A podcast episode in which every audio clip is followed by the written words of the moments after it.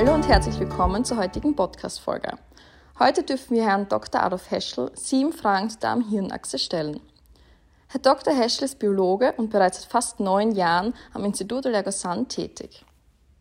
Nun, Herr Dr. Heschel, seit wann ist der Wissenschaft klar, dass es eine Verbindung zwischen dem Darm und dem Gehirn gibt?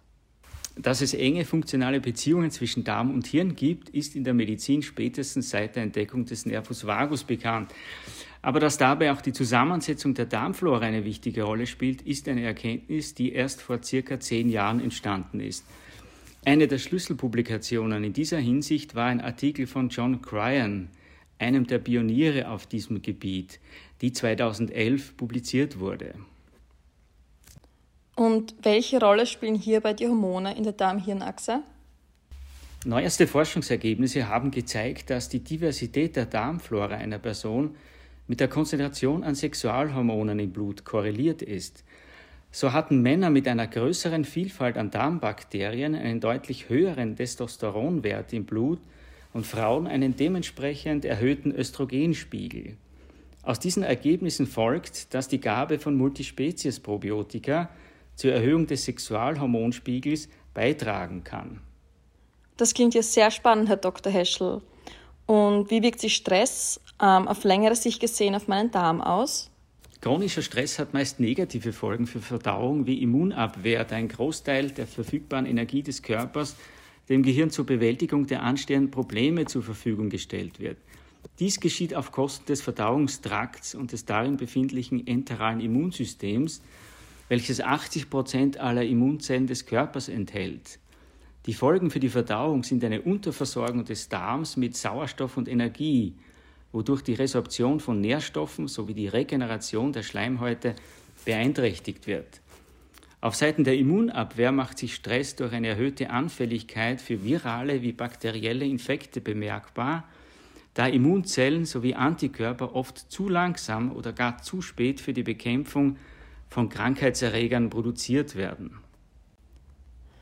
Und welche Langzeitfolgen können daraus entstehen? Eine Dauerbelastung durch von außen aufgezwungenem und dadurch negativ empfundenem Dysstress hat für den Verdauungstrakt meist schwerwiegende Folgen.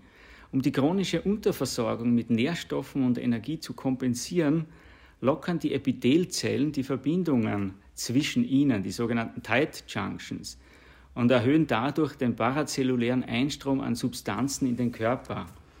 Auf diese Weise gelangen jedoch auch vermehrt Krankheitserreger sowie deren Toxine in den Blutkreislauf, wodurch das Beschwerdebild eines sogenannten Leaky Gut entsteht, charakterisiert durch erhöhte Werte für Zonulin, Alpha-1-Antitrypsin und bei fortschreitender Verschlechterung Calprotectin. Eine zunächst stille Entzündung in Form einer Silent Inflammation stellt sich somit ein, die zu gelegentlichen Durchfällen, in manchen Fällen aber auch langfristig zu einer chronisch entzündlichen Darmerkrankung wie Morbus Crohn oder Colitis ulcerosa führen kann. Okay, verstehe. Aber wie kann ich meinen Darm resistenter gegenüber Stress machen? Dafür gibt es von Seiten der Probiotik mindestens drei verschiedene einander ergänzende Möglichkeiten. Man kann erstens durch die Einnahme eines geeigneten Multispezies-Probiotikums die Zusammensetzung der lokalen Flora im Darm verbessern, sodass deren Barrierefunktion gestärkt wird, was bereits im Gang befindliche Entzündungsprozesse wieder abklingen lässt. Zweitens kann man ein aus mehreren Ballaststoffen bestehendes Präbiotikum einnehmen und damit gezielt die Vermehrung von wichtigen schleimbildenden sowie entzündungshemmenden Darmbakterien fördern.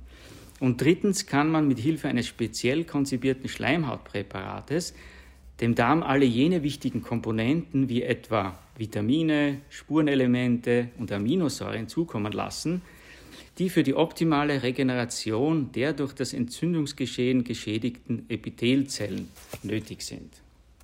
Jetzt hört man immer öfter, dass psychische Erkrankungen und der Darm in Zusammenhang stehen. Können Sie uns das näher erklären? Der Zusammenhang liegt auf der Hand. Psyche und Darm stehen zueinander in einer ursächlichen Wechselbeziehung. Fährt das Gefühlsleben eine Achterbahn wie etwa bei einer manisch-depressiven Erkrankung, so macht die Verdauung meist mit etwas Verzögerung das Auf und Ab der Stimmungslage mit, was sich in einem Wechsel von Verstopfungs- und Durchfallphasen äußert. wie es für das Reizdarmsyndrom, aber auch für Morbus Crohn und Colitis ulcerosa charakteristisch ist. Aber auch eine bakterielle Infektion durch einen pathogenen Keim drückt auf die Stimmung, was ein jeder bezeugen kann, der schon einmal mit Clostridium difficile, Campylobacter oder gar Acinetobacter baumannii näher zu tun hatte.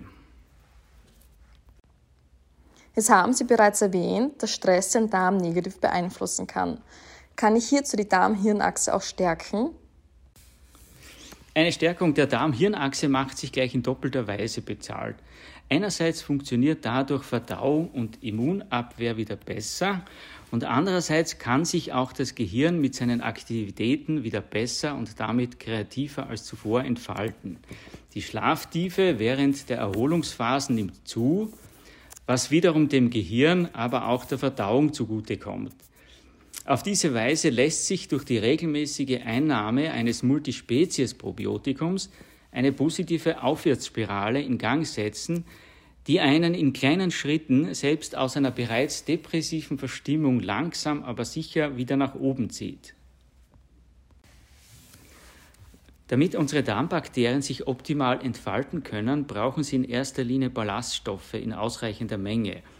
Haben sie die nicht, dann können sie auch nicht jene wichtigen, da positiv auf den Darm wie den Hirnstoffwechsel wirkenden Metabolite wie kurzkettige Fettsäuren, Vitamine sowie Milchsäure produzieren. Die aktuellen Empfehlungen der Weltgesundheitsbehörde liegen zurzeit bei 30 Gramm pro Tag, wobei die entweder mit der Nahrung oder über Präbiotika aufgenommenen Ballaststoffe möglichst verschieden sein sollten, um auch eine entsprechende Diversität der Darmflora zu fördern. Vielen lieben Dank für Ihre Zeit und für das informative Gespräch, Herr Dr. Heschel. Nun wissen wir, wie schlau unser Darm eigentlich ist und wie er unser Gehirn beeinflussen kann. Gern geschehen. Ich wünsche noch einen schönen Tag.